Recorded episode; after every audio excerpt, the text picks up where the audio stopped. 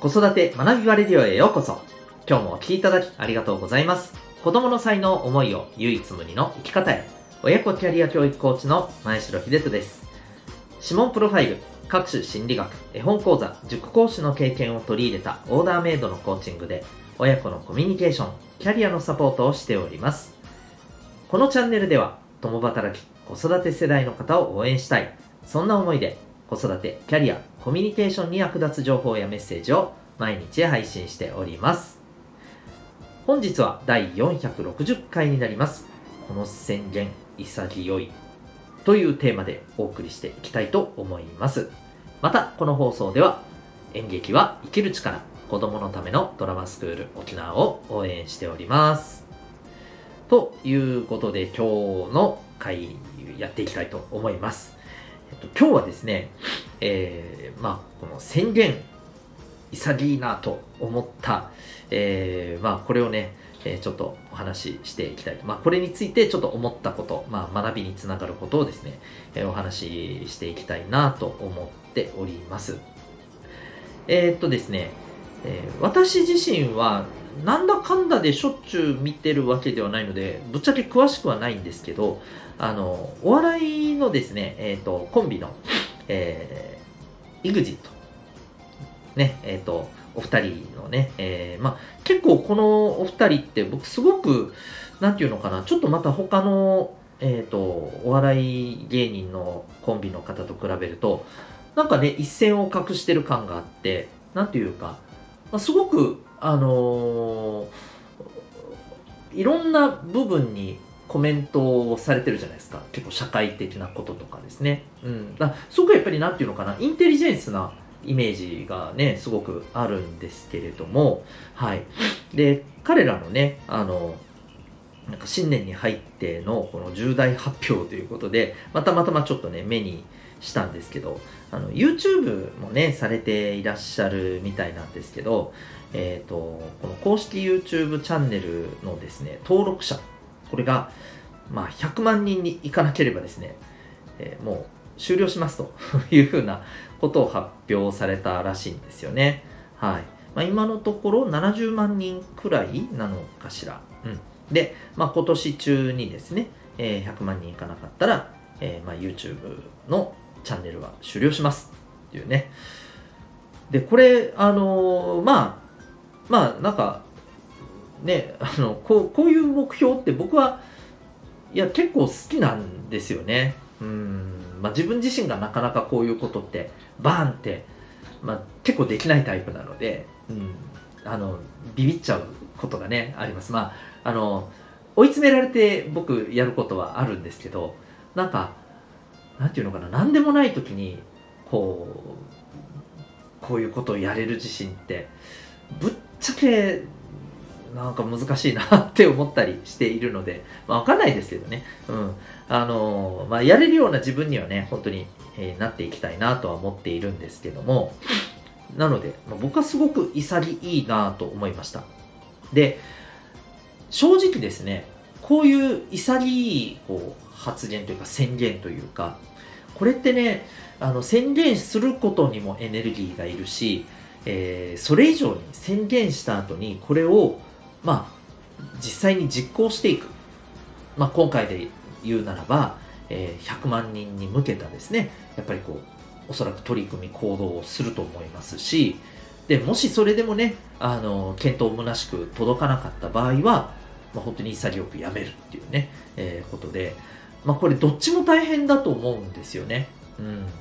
で、これをやっぱり行動して実践していくことって、まあ、並大抵のことじゃないですし、ある意味、これぐらいのことを出しちゃったからには、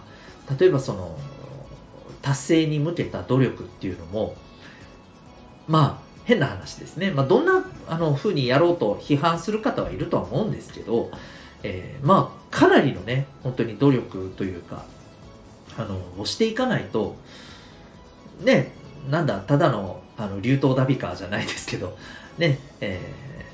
ー、宣言だけ潔いなっていうことになってしまうし、でそれって、まあ、その後の彼らの、ある意味ブランディングに大きく影響するわけじゃないですか。うん。で、もちろんね、あの、ダメだった場合、YouTube チャンネル閉じるっていうのもこれすごいリスクですよね。だって、100万人ではないにせよ、現時点で70万集まってるだけでも十分すごいじゃないですか。ね、これをやっぱり不意にすることって、いや、多分難しいと思うんですよね。うん。だって、楽しみで登録してる方もいらっしゃるわけですから、まあ、そういう人にとってはね、ある意味、ね、いや、閉じないでくれよっていう話だったりすると思いますよね。うん。なので、まあ、なかなかできないよなっては思いますし、うん。まあ、本当すごいなと思います。で、まあ、あの、最近ね、実は、あの、僕がよく知ってる人も、まあ、本当にね、こういう、なんていうのかな、自分でもう排水の陣を敷くというか、こういう宣言をして、えー、それに向けてね、行動してる人がちょっとね、あの身近にいて、僕はもうこの人に本当にね、リスペクトしかないんですけど、うん、本当にあの、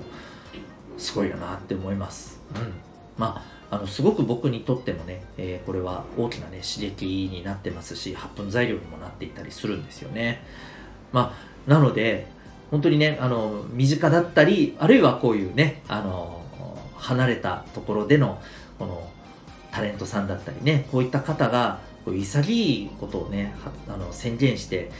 えー、それに向かっていくっていうのは、なんかすごく勇気もらえますよね。僕自身も頑張らないとって思いますし、僕自身もやっぱり大きなリスクを取ってやっていくだけの、まあ、もちろんね、このなんかいたずらにリスクを取るっていうことではなくて、本当に大事なことだったら、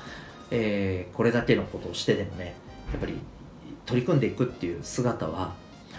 うん、すごく大事だなと思います。あの、まあ、ある意味、うん、お子さんも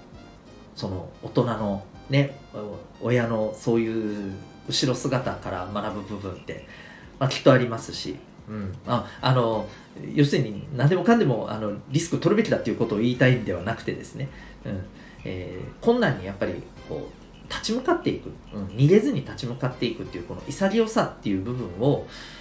やっぱりねあの周りにお子さんに